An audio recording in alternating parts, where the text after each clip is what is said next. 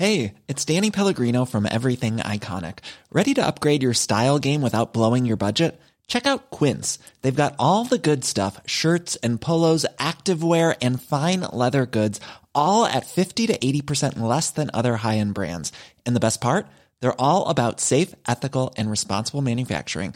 Get that luxury vibe without the luxury price tag.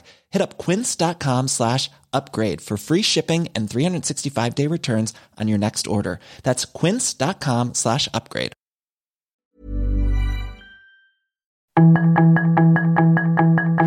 Tarde a tarde, lo que necesitas saber de forma ligera con un tono accesible. Solórzano, el referente informativo.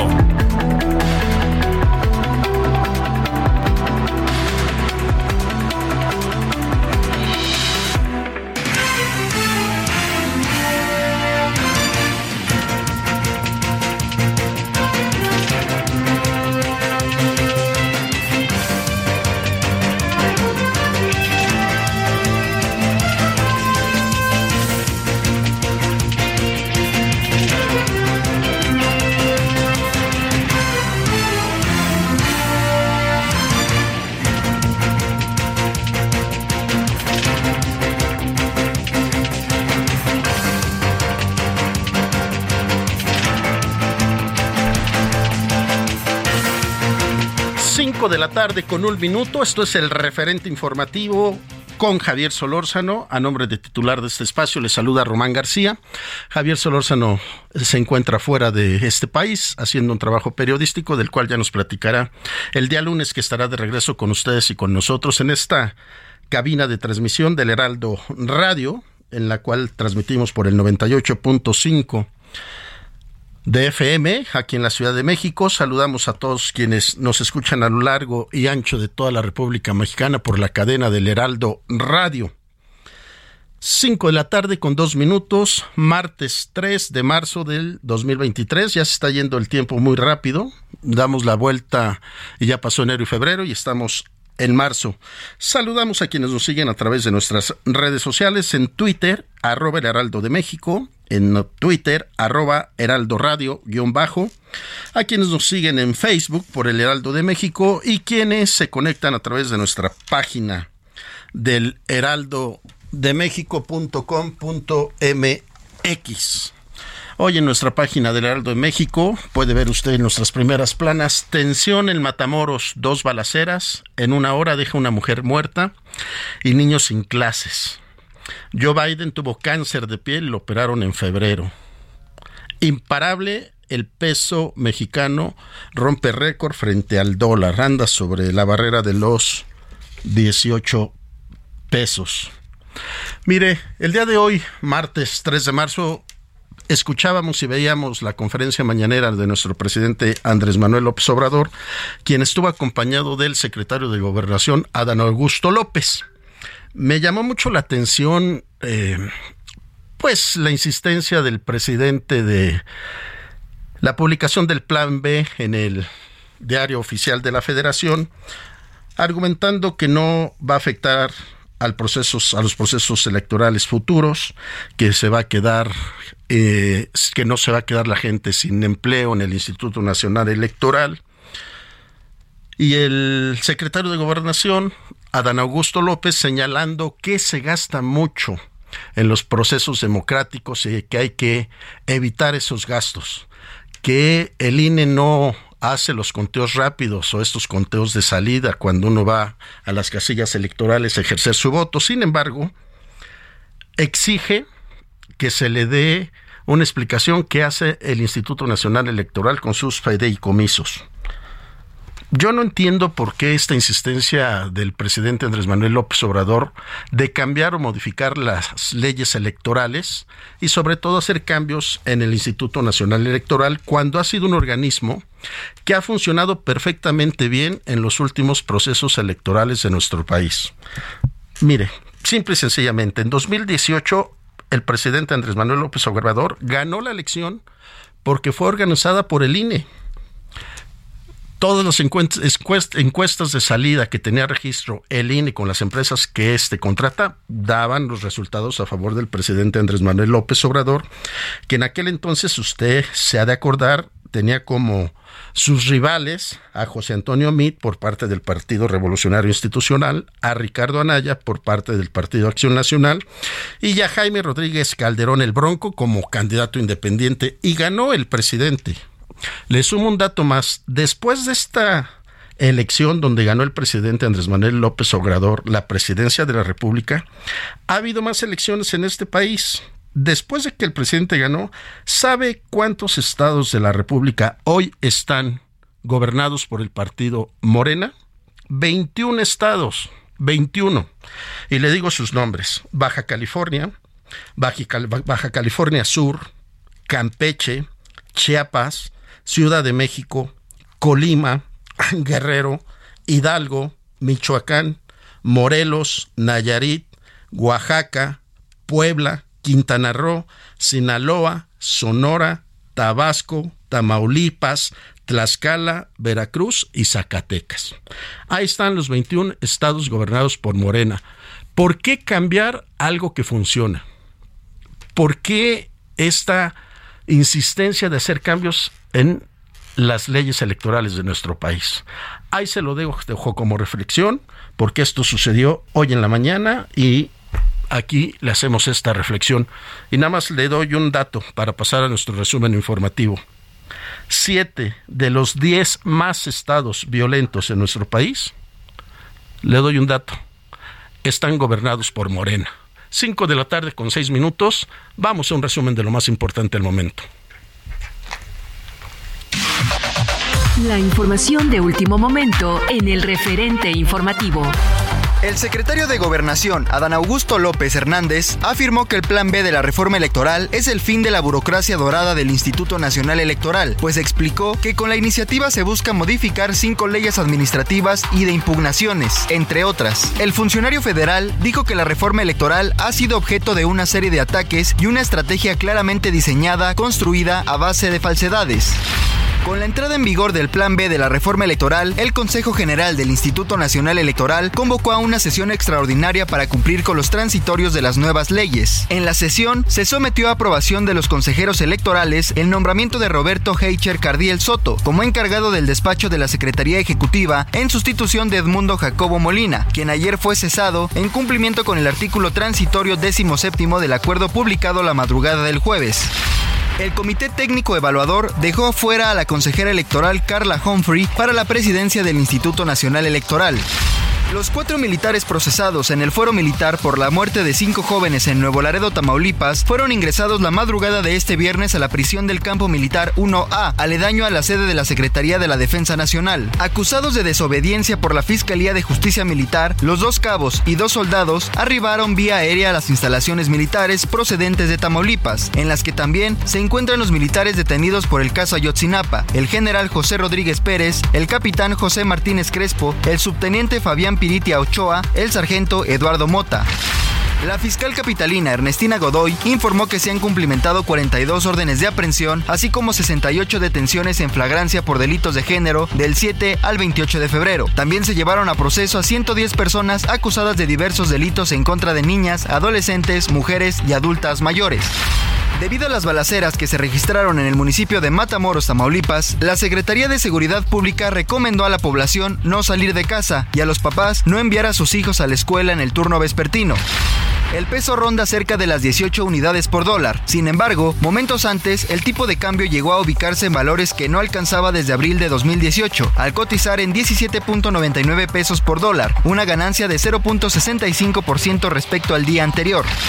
Una vez más, no nos queda más que expresar nuestra total gratitud contigo. Heraldo Media Group se reafirma como el grupo de medios digitales número uno del país, de acuerdo a información proporcionada por Comscore de enero de 2023. Gracias por tu confianza. Seguimos comprometidos por compartir la información que necesitas y el contenido que buscas. Solórzano, el referente informativo.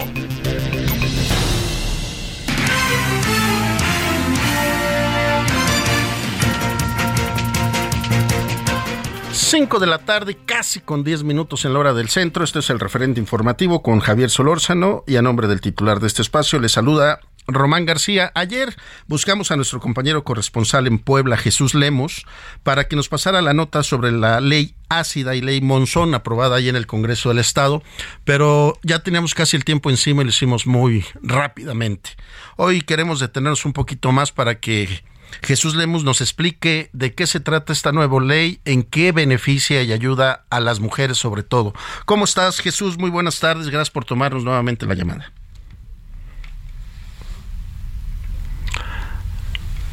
Bueno, en un momento entramos con Jesús. Allá en Puebla se votó por la ley ácida y la ley Monzón. Esta ley ayuda a todas aquellas mujeres que son agredidas por sus esposos y que de alguna manera la ley les permite quedarse en resguardo de sus hijos. Jesús Lemos nos va a explicar el por qué se votó a favor de esta ley ahí en el Congreso del Estado, qué beneficios tiene y por qué se llevó a cabo. ¿Cómo estás, Jesús? ¿Qué tal, Román? Muy buenas tardes. Buenas tardes a todo el auditorio. Y es importante precisar que en el Congreso del Estado de Puebla salió la denominada Ley Monzón. Vamos a poner el antecedente de esta ley que consiste en reformas al Código Civil y al Código Penal del territorio poblano. Esto radica por el lamentable asesinato, un feminicidio confirmado por las autoridades aquí en Puebla, de la activista Cecilia Monzón Pérez en mayo de 2022. Este crimen que se cometió en contra de ella se ordenó, hay que decirlo de esta manera, por parte de quien fuera su pareja sentimental. Javier N. Él actualmente se encuentra recluido en un penal eh, a nivel federal y fue candidato del PRI a la gubernatura del estado de Puebla en 2010. A raíz de estos lamentables sucesos, del Poder Legislativo se presentaron, insisto, estas reformas al poder, eh, eh reformas al poder del sistema penal y también del Código Civil, en donde se establecen tres escenarios importantes. El primero de ellos, cuando el papá está en un proceso legal por el delito de feminicidio, en automático se le suspenden los derechos de poder convivir con sus hijos. Quien se encarga de cuidar al menor o los menores son los familiares de la víctima. En caso de que el feminicidio sea cometido frente a los hijos, el delito se sanciona con 70 años de prisión. La pena máxima que existe aquí en Puebla por el delito de feminicidio. Y como ya existe una sentencia por este crimen, eh, eh, Román, aquí también hay que explicar lo siguiente. En automático, pues, este, la custodia de los menores prácticamente pasa a los familiares de la víctima. Y la cereza del pastel, algo que se resaltaba ayer eh, por parte de los diputados locales, incluso durante las últimas horas, es que Puebla es pionero a nivel federal al implementar estas sanciones. Incluso lo que estaban platicando hoy durante esta mañana algunos diputados locales en el encuentro con los medios de comunicación es que ya algunos estados están pidiendo la asesoría del Poder Legislativo de Puebla para poder implementar una reforma similar en otras demarcaciones y con ello dar una protección de manera concreta a los hijos que podrían quedar todavía bajo la custodia de aquellos padres que son señalados por el delito de feminicidio romano. Híjole, qué importante lo que nos estás contando, Jesús, porque sin lugar a dudas esto, este ejercicio de ley y de cuidado, sobre todo a los niños, este, le cae muy bien a nuestro país y a los, pues a los niños, básicamente, porque desafortunadamente sus madres la agresión es directamente hacia ellas. Y parte de eso también hay que poner el antecedente en el caso de Cecilia Monzón, dejó a un pequeño de nueve años aproximadamente Hoy el menor se encuentra con la hermana de la víctima, Elena Monzón, quien daba a conocer hoy también efectivamente en el encuentro con los medios de comunicación que hay un letargo en el proceso penal que existe en contra del presunto asesino de su hermana Javier N. Es por eso que pedía a las autoridades tomar en cuenta esto, que no dejen en letra muerta estas reformas al Código Penal, al Código Civil, que fueron bautizadas en las últimas horas, insisto, la denominada Ley Monzón. Un reconocimiento al activista Cecilia Monzón Pérez, quien perdió la vida en manos de su pareja sentimental Javier N. Román. Jesús, pues estaremos muy atentos, como te lo decía ayer, a ver cómo se va comportando esta nueva ley, cómo se va aplicando en el Estado, sobre todo que es, eh, llamémosle, va a ser el, ejercicio piloto para ver si se puede eh, replicar en los demás estados de la República.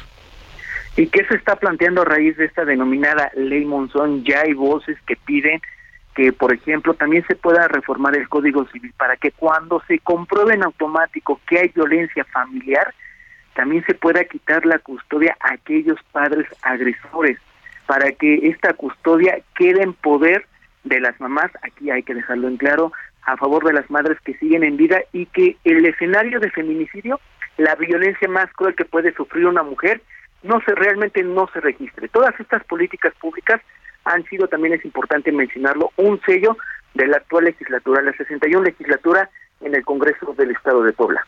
Y es que estas modificaciones a la ley pues, son importantísimas porque, si bien lo dices, el daño que le causan a un niño con la agresión y, asesinato de su madre, hay niños que lo ven y son testigos oculares de los hechos y, y, es la ley tiene que ser muy muy severa en este sentido un daño psicológico muy fuerte que por eso se está implementando, insisto, en esta pena.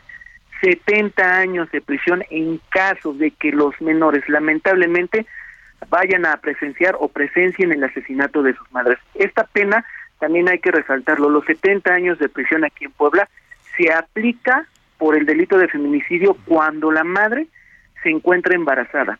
Eso también radica a raíz de un lamentable suceso que ocurrió aproximadamente en el 2016 con una víctima que se llamó Paulina Camargo. Su expareja sentimental este, la privó de la vida y desapareció el cuerpo.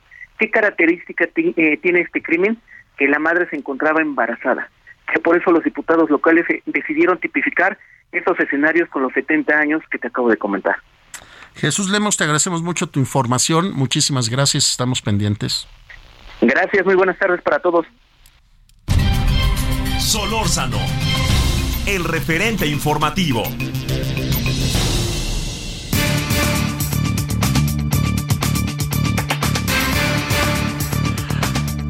5 de la tarde con 17 minutos en la hora del centro. Saludo a nombre del titular de este espacio, Javier Solórzano, a Jorge Aljovín. Él es consultor y analista político.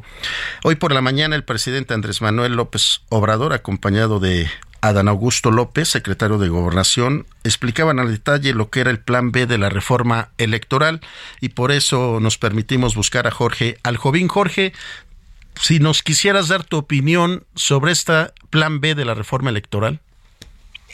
Muy buenas tardes, mi querido Román. Efectivamente, pues ya es una realidad el plan B de la reforma electoral y para explicarle a los amigos y amigas en casa, es básicamente una reforma integral a todo el orden electoral. En este caso estamos hablando que con la publicación que se dio en la madrugada del día 2 de marzo, se eh, renovaron cuatro leyes fundamentales. ¿Cuáles son? La Ley General de Partidos Políticos, la Ley General de Instituciones y Procedimientos Electorales, la Ley Orgánica del Poder Judicial de la Federación y una nueva Ley General del Sistema de Medios de Impugnación en materia electoral.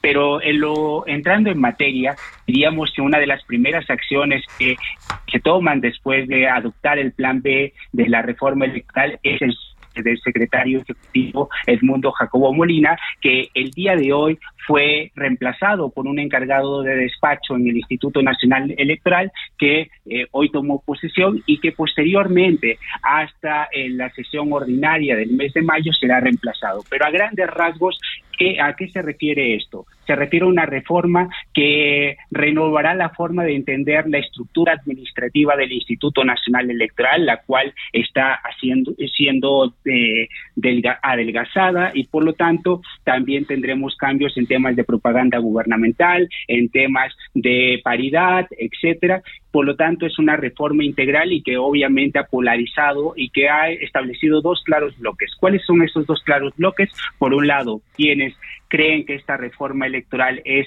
la transformación del INE y otro sector que eh, considera que esto es un descuartizamiento o un desmembramiento del órgano electoral. Por lo tanto, creo que ahora lo que vamos a tener en mente es eh, la decisión de los tribunales, quienes determinarán si aplican o no estas reglas para el próximo proceso electoral, que con las reglas anteriores iniciaba la primera semana del mes de septiembre y ahora con el plan B se tiene que iniciar en la tercera semana del mes de noviembre y la Corte tendrá la última palabra a partir de las acciones, las controversias constitucionales y los demás recursos que presenten los demás actores políticos, los ciudadanos y los trabajadores del propio Instituto Nacional Electoral. Jorge Aljovín, al inicio de, este, de esta emisión yo decía, Gracias a la elección que hizo el INE cuando participó el presidente de la República, Andrés Manuel López Obrador, en el 2018, ganó. Después de él, han ganado como partido de Morena 21 estados de la República. ¿De verdad hay tanta necesidad de hacer estas cuatro modificaciones a la ley electoral? Mira, yo te diría lo siguiente, Román. Creo que simplemente decir y encapsular que una reforma no es necesaria, me parece que escapa de la discusión pública que tenemos que tener.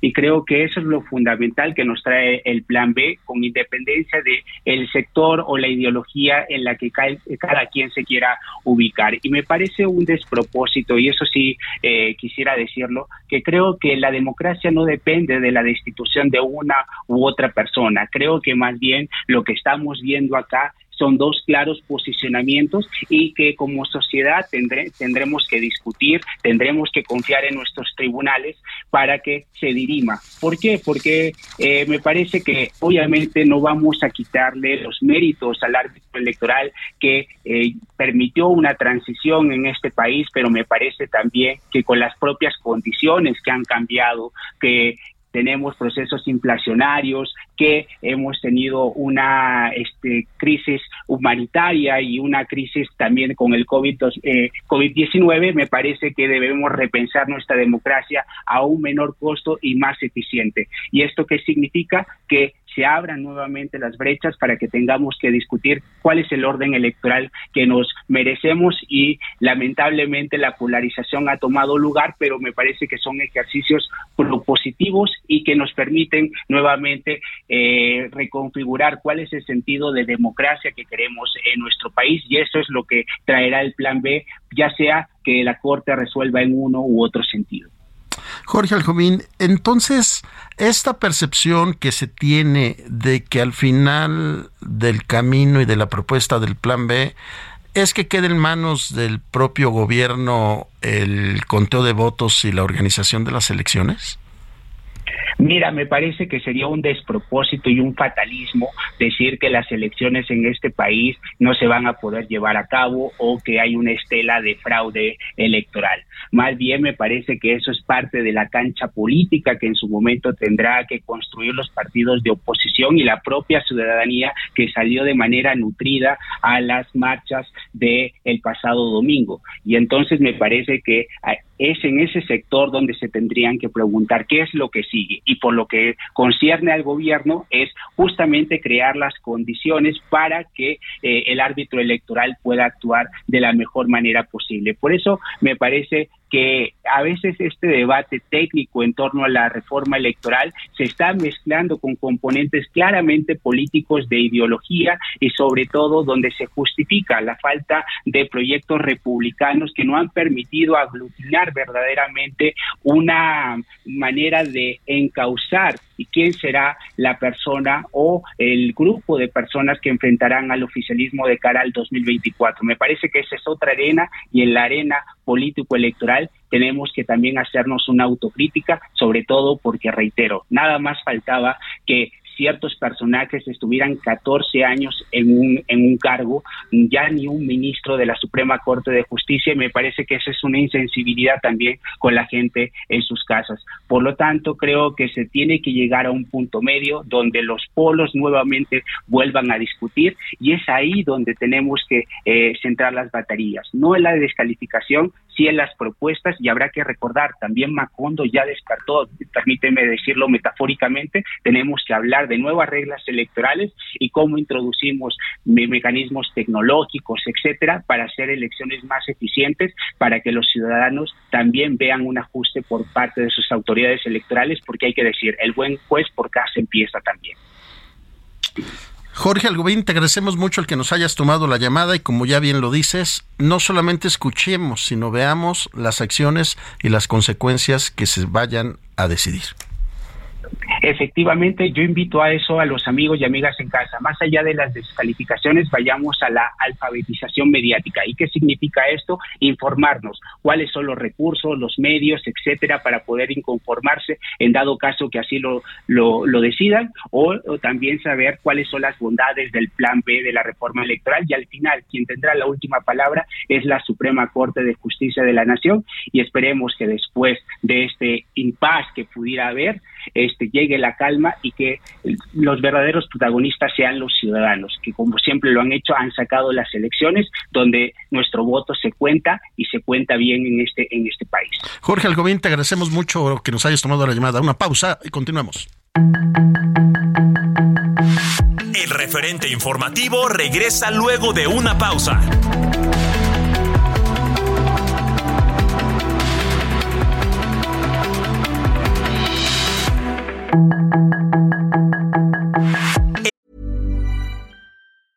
It's that time of the year. Your vacation is coming up. You can already hear the beach waves, feel the warm breeze, relax, and think about work. You really, really want it all to work out while you're away. Monday.com gives you and the team that peace of mind. When all work is on one platform and everyone's in sync, things just flow wherever you are. Tap the banner to go to Monday.com.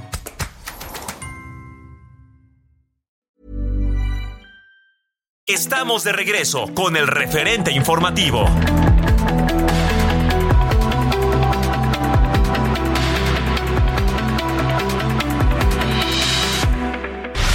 En el referente informativo le presentamos información relevante. La elección de los nuevos consejeros de línea avanza. Hay 531 que pasan a la segunda ronda. Una mujer murió en el fuego cruzado entre criminales y autoridades en Tamaulipas. Empresarios acusan a García Cabeza de Vaca de exigir una tajada de las licitaciones. 110 agresores fueron detenidos por delitos contra las mujeres. López Obrador rechazó ser responsable de los mensajes de odio contra la ministra Norma Piña. El peso mexicano rompió la barrera de los 18 y se cotiza en 17.98 por dólar. Con nearshoring se esperan 35 mil millones de dólares de inversión en México.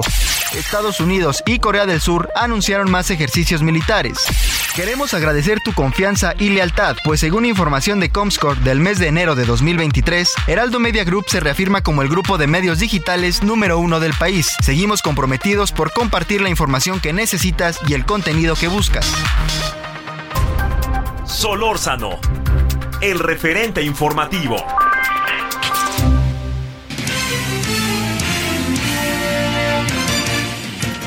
Amigos del Heraldo Radio, qué gusto saludarlos. Fíjense que hoy les tengo una información muy importante paren oreja, porque de acuerdo a estudios científicos, está comprobado que las enfermedades surgen por falta de nutrientes y por la pérdida y oxidación de las células de nuestro cuerpo.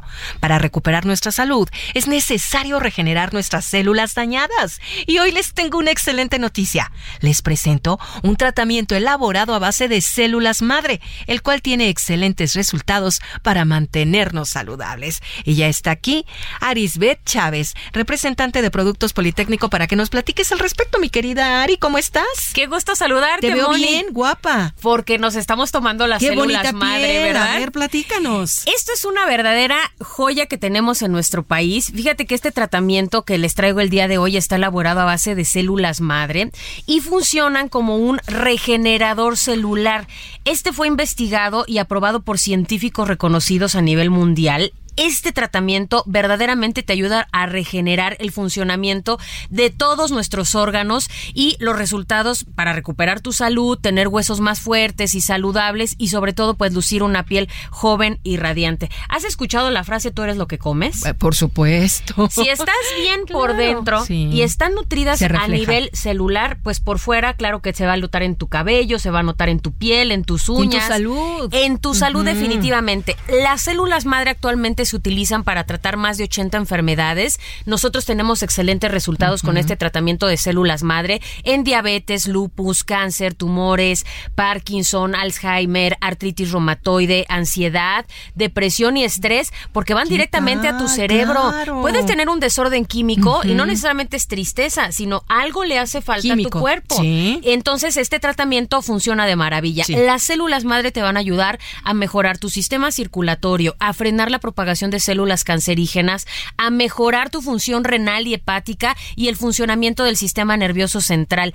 Este tratamiento, cada cápsula es riquísima en antioxidantes. ¿Cómo andamos buscando los antioxidantes? Eh? Y además los tomas por separado. Esta cápsula te contiene la cantidad de antioxidantes necesaria y te va a dotar una gran cantidad de nutrientes a todo tu cuerpo. Ari, ¿con solo tomar una cápsula al día mejora nuestra salud? digo, porque si es así, ¿a dónde llamo en este momento para pedir el tratamiento? Muchos de los propósitos, yo creo que de, año nuevo es mejorar nuestra salud. Y hoy te traigo una promoción de esas que son fantásticas y que no pueden dejar pasar. tienen que, número, a ver. Tienen que comunicarse al 55 56 49 44 44. Mi sugerencia es que vaya marcando y aparte el suyo. 55 56 49 44 44. Fíjate, les vamos a enviar hasta la puerta de su casa un tratamiento de 12 meses a un precio especial. Esto quiere decir un año completo, una dotación completa de células madre para un año. Y eso no es todo. Les vamos a mandar de regalo un kit de belleza. Incluye crema, jabón y mascarilla. Pero déjame platicarte que este tratamiento está elaborado, además de células madre, trae colágeno, ácido hialurónico, elastina. Son unos poderosos componentes que sí te van a ayudar a eliminar manchas, reduce el 90% de las arrugas, de cicatrices, te eliminan imperfecciones, acné y usted va a lucir una piel que le digo maravillosa y radiante. El jabón es una delicia, exfolia la piel, elimina toxinas, células muertas y la mascarilla te va a crear un efecto lifting. Si esto no es suficiente, también les voy a enviar un regalo, un masajeador que elimina dolor, estrés, tiene diferentes intensidades de masaje, luz infrarroja y además una bocina Bluetooth. Y si marca ahorita al teléfono 55 56 49 44 44, te voy a dar un 2 por 1 en los regalos. ¿Qué tal? O sea, doble paquete. Doble paquete, solamente van a pagar uno, ¿sí? Vienen dos años de células más doble de los regalos, por eso tienen que aprovechar y marcar ya. El teléfono, sí. 55 56 49 44 44. Ya me lo aprendí. Reciba dos tratamientos al precio de uno. Llame en este momento. Muchas gracias, Ari. Gracias. Regresamos aquí al Heraldo Radio. Solórzano, el referente informativo.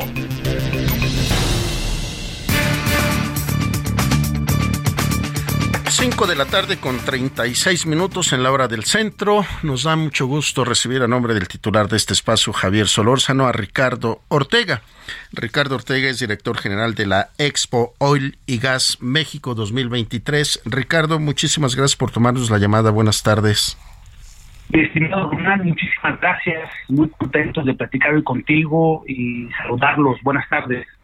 Ricardo, antes de entrar a esto que están organizando, que es la Expo, me gustaría iniciar esta conversación hoy con el anuncio con bombo y platillo de la planta de Tesla ya en Nuevo León y toda esta discusión que se da en el marco del TEMEC por las energías renovables. ¿Cómo se encuentra el sector del gas y del petróleo en nuestro país al día de hoy? Mira, a nosotros nos da bastante eh, gusto que México haya sido colocado en la visión de Tesla para convertirnos en uno de los importantes países para producir esta clase de unidades eléctricas. Y también es un reto bastante eh, fundamental que México debe de representar para poder desarrollar los diferentes proyectos que hoy eh, se enmarcan para poder ir terminando hacia el tema de energías, energías limpias. En esta eh, particular eh, pregunta que nos hace el sector energía mexicano siempre ha sido punta de desarrollo de nuestro país y creemos fundamentalmente poder continuar participando en el mismo y poder eh, desarrollarlo y que pueda ser funcional para todos los que formamos parte de esta industria, pero sobre todo para los mexicanos. Ricardo, ¿es la seguridad en el país les ha pegado la delincuencia organizada? la delincuencia es un factor que impacta cualquier industria, sobre todo al sector energía este, que conecta transversalmente con más de 12, 12 sectores. En este, en ese sentido, una de las apuestas que nosotros estamos haciendo para contrarrestar los temas de liderazgo en el tema de inversiones, el tema de inseguridad que mencionas y otros temas que fundamentalmente impactan a los empresarios mexicanos, es lanzar una iniciativa que, que lleva por título México va primero, en donde puntualizamos el poder apoyar a los empresarios mexicanos como parte del factor, eh, esta esto que mencionas que celebramos, poner a los proveedores mexicanos en primer lugar para que puedan tener preferencia en las inversiones y por supuesto hacer frente esta clase de temas de seguridad que impactan por supuesto cualquier industria que se desarrolla en México. ¿Cuántos afiliados participarán en la Expo aproximadamente, Ricardo Ortega? Hasta el momento estamos muy bien de poder integrar eh, a 11 operadores, tractores y contratistas. Déjame decirle a tu audiencia, bueno, han de pensar, bueno, ¿por qué 11 es, un tema de emoción? O sea, en México hay tres temporalidades del sector de energía mexicano. En estas temporalidades se han anunciado diferentes inversiones.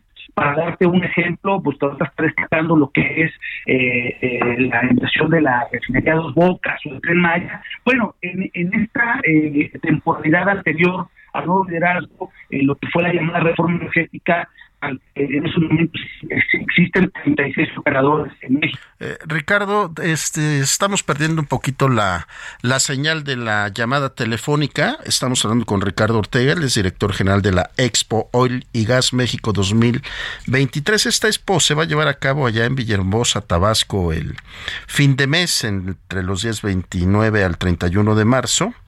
Allá escogieron como lugar sede Tabasco. Yo debo de pensar que tiene que ver también con la construcción de la refinería Dos Bocas y haciendo un respaldo al gremio del sector energético que tiene que ver con gas y con eh, la industria del petróleo.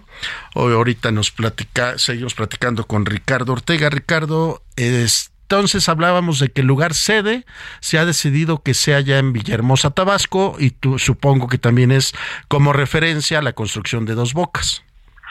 Sí, es uno de los temas que vamos a abordar. Es un proyecto que nos llena de bastante alegría poder eh, platicarlo y también poder eh, mencionarte que en el sureste mexicano se están desarrollando diferentes proyectos en la temporalidad, temporalidad de la llamada reforma energética y hoy los temas más interesantes del sector energía tienen concentrado el sureste mexicano. Ahora, eh, ¿la expo es exclusivamente para gente del sector o puede ser visitada por cualquier persona del público? Mira, el sector energía está dividido en cuatro industrias principales o, en cuatro sectores regulados. Esperamos que participen principalmente estos cuatro eh, eh, sectores que hoy son regulados en México y por supuesto que las cadenas productivas nacionales que pueden eh, venderle a la industria desde servicios de uniformes, servicios de avituallamiento, transporte personal, etcétera, hasta servicios a la exploración y producción en aguas profundas, someras o terrestres, puedan participar y por eso la invitación está abierta a todas aquellas empresas mexicanas que quieran participar y tener acceso a estas oportunidades de negocio, puedan eh, acercarse y participar con nosotros. Hijo, es que es un sector, es un sector inmensamente grande el del petróleo y del gas. Ahorita que dices los cuatro sectores, está el marítimo incluso, están los ductos, está el traslado por carreteras. Entonces es un sector impresionante que mueve a nuestro país, ¿no es así, Ricardo Ortega?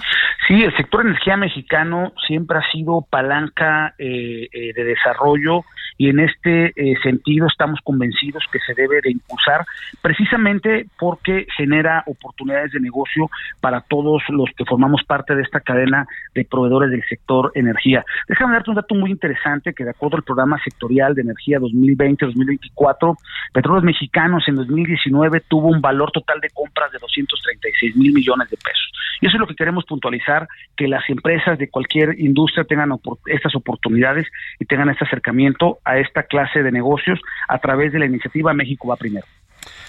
Pues no es una cifra cualquiera, 236 mil millones de pesos en un año.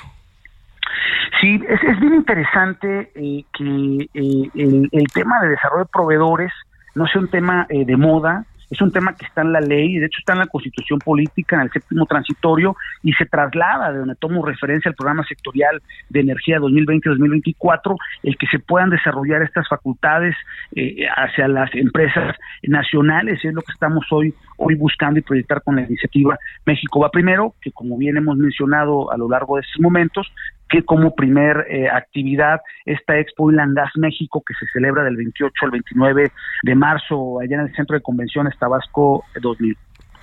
Para todos aquellos interesados, Ricardo Ortega, ¿dónde pueden encontrar información? ¿Dónde localizarlos? ¿Qué redes sociales? Mira, eh, los invitamos en Google a escribir Expo Gas México para que tengan acceso a nuestra información o desde nuestro sitio web oilangasalliance.com. Con mucho gusto pueden eh, tener acceso y pueden estar conectados con esta industria a la cual hoy nos compete darle esta valorización fundamental para que las empresas mexicanas tengan mayor preferencia en este contexto de inversiones que, como bien mencionas, no es una cifra pequeña la que maneja Petróleos Mexicanos.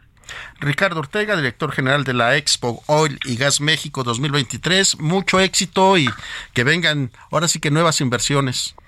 Mi estimado Román, mi saludo a Javier y un placer poder saludarlos y muy contento de estar aquí de nuevo platicando próximamente con tu audiencia. Gracias Ricardo, muy buen fin de semana. Igual para todos ustedes, gracias. Solórzano, el referente informativo.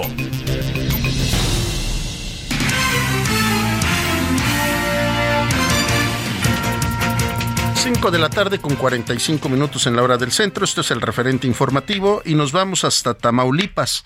Allá se encuentra nuestro compañero Carlos Juárez, que hoy un día realmente violento en el estado, particularmente en Matamoros.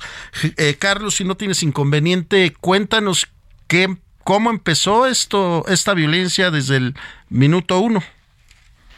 Hola, ¿qué tal? Muy buenas tardes, qué gusto saludarte a ti y a todo territorio. Te comento que así es, después del mediodía de este viernes se registró una persecución y un enfrentamiento armado entre elementos de la Guardia Estatal y civiles armados pertenecientes a un grupo directivo de esa zona conocida como el Cártel del Golfo. Hay que señalar que, bueno, ante esta situación, lamentablemente, una mujer inocente que estaba afuera de un plantel educativo esperando a su hijo perdió la vida al recibir impactos de bala ante esta situación de riesgo que se estaba registrando. Ante la movilización de estos sujetos, elementos de Sedena, CEMAR, Guardia Nacional, Guardia Estatal, así como las fiscalías federales y estatales comenzaron a realizar rondines registrándose un nuevo enfrentamiento en otro punto de la ciudad. Hay que señalar que se logró observar convoy de sujetos armados circular por diferentes avenidas sin importar que hubiera altos eh, para ellos y también, bueno, pues se comenzaron a lanzar disparos contra los elementos de seguridad pública. Las autoridades del Estado recomendan a la población en general mantenerse en casa para no exponer su integridad, solicitando a los padres de familia y maestros, de ser posible, evitar enviar a sus hijos para las clases del turno vespertino. Vaya, se suspendieron las clases a estas horas de la tarde. Cabe señalar que, bueno, después de estos enfrentamientos comenzaron a circular videos a través de las redes sociales donde se observan a unos sujetos armados y con chalecos de equipo táctico, quienes a bordo de una camioneta color blanca comenzaron a subir los cuerpos de dos sujetos que están totalmente inmóviles, por lo que se presumen también estarían muertos. Además, una mujer que también estaba con un vestido verde, ella sí la, ella sí estaba comida, a ella la suben a la camioneta, todo esto a, en plena luz del día y con cientos de testigos alrededor. Esta es la información que te tengo desde Tamaulipas. Carlos Juárez, en entonces oficialmente o, el, dato de una mujer muerta en el tiroteo que desafortunadamente, como decimos, estaba en el lugar y a la hora equivocada. Así es, oficialmente hay una mujer muerta y lo que pudimos observar en este video es de dos personas más inmóviles. No está confirmado si también murieron porque, pues bueno, estos hombres se llevaron los cuerpos y ya no pudieron las autoridades recabar la información pero hace unos minutos todavía platicábamos con la vocera de la Secretaría de Ciudad Pública y dio a conocer que más tarde estarían dando mayores informes porque se hablaba que había varias víctimas mortales sobre eh, después de este enfrentamiento armado, pero vamos a estar muy al pendiente de esa información. Y al momento siguen suspendidas las clases y el llamado de las autoridades a que no salgan a las calles, Carlos. Esta tarde, esta tarde le pidió la población pues no salir, vaya, es un toque de queda eh, recomendado eh, por las autoridades, para, por decirlo de esta manera, así es el comunicado, no salir durante estas próximas horas debido a estas situaciones que se habían presentado en Matamoros. Bueno, pues ahí está la información. Esto es generado por eh, violencia del eh, señalando al cártel del Golfo, Carlos Juárez. Sí, eso es lo que se presume, esas son las versiones que nos han dado las autoridades del Estado. Carlos Juárez, te agradecemos mucho, vamos a estar al pendiente. Buenas tardes. Muy buenas tardes. Solórzano, el referente informativo. Los deportes con Edgar Valero, porque el deporte en serio es cosa de expertos. 5 de la tarde, 49 minutos en la hora del centro y como siempre saludo con un gusto enorme al señor licenciado Edgar Valero. ¿Cómo estás, mi querido Edgar? Hola, mi querido Román, ¿cómo estás? Buenas tardes, ¿cómo están amigos del referente? Oye, pues tristes, porque yo pensaba que ya la gente del Querétaro iba a poder ir al estadio a echarle porras a su equipo, claro, sin violencia.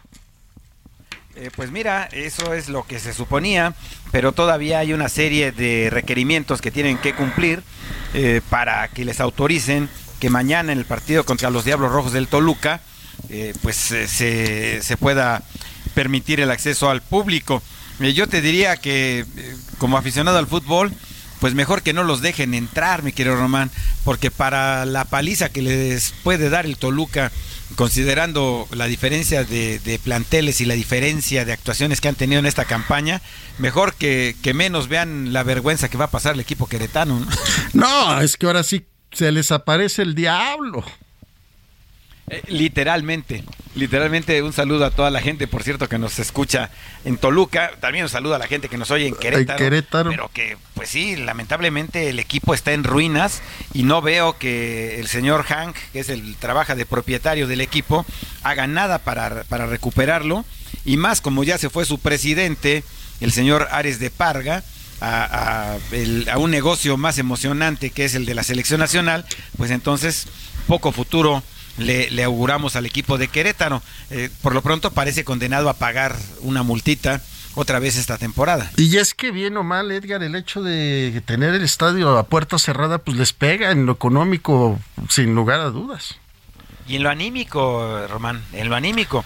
Un equipo que no tiene la motivación de su público, de una forma u otra, va perdiendo evidentemente empuje y fíjate que hace un rato, justamente aquí en el Heraldo Radio, platicamos con Nacho Ambriz, el director técnico de los Diablos Rojos del Toluca, que, bueno, está satisfecho de lo que está haciendo el equipo, eh, porque él, fíjate, en, con una posición de extremada humildad, me decía que cuando el Toluca quedó en zona de descenso, eh, dice, yo merecía que me, que me despidieran, a pesar de que era un proyecto que estaba empezando, pero después de ese, eh, pues ese capítulo amargo, eh, tenemos al Toluca subcampeón de la temporada pasada y al Toluca peleando por la punta de la tabla general en esta campaña, en la segunda posición solamente superado por Rayados. Claro, además, como bien los dices, Nacho Ambriz siempre se ha caracterizado por esa humildad en sus declaraciones, ¿no?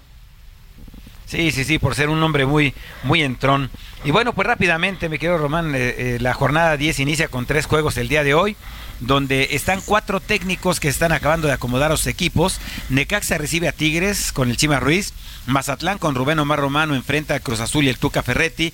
Y el equipo de Tijuana con Miguel Herrera estará recibiendo al Atlas de Guadalajara.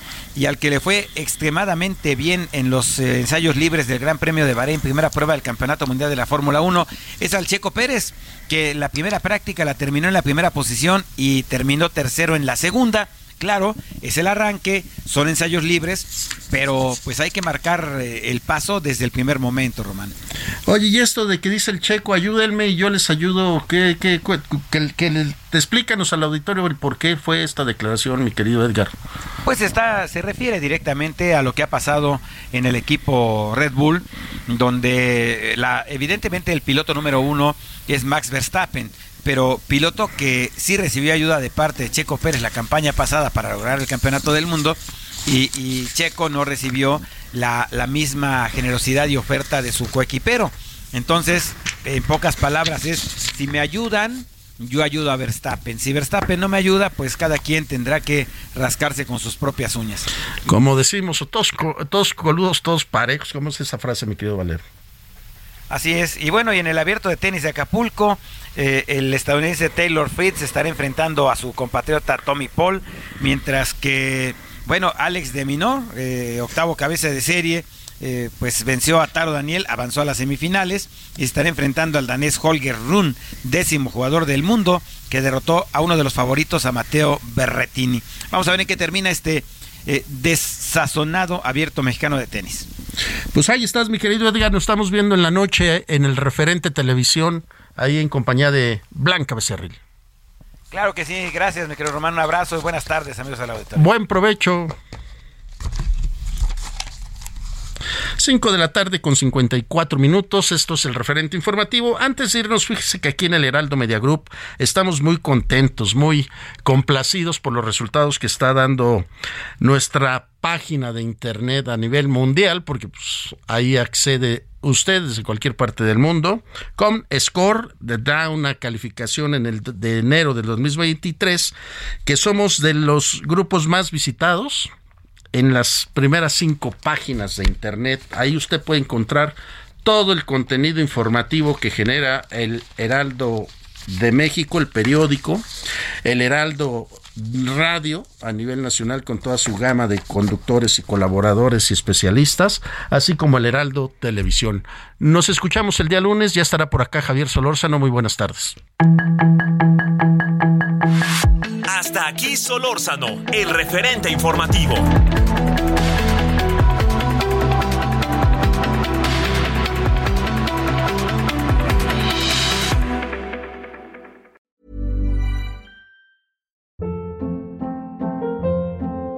Hold up. What was that? Boring. No flavor. That was as bad as those leftovers you ate all week. Kiki Palmer here, and it's time to say hello to something fresh and guilt-free. Hello Fresh. Jazz up dinner with pecan-crusted chicken or garlic butter shrimp scampi. Now that's music to my mouth. Hello Fresh. Let's get this dinner party started. Discover all the delicious possibilities at hellofresh.com.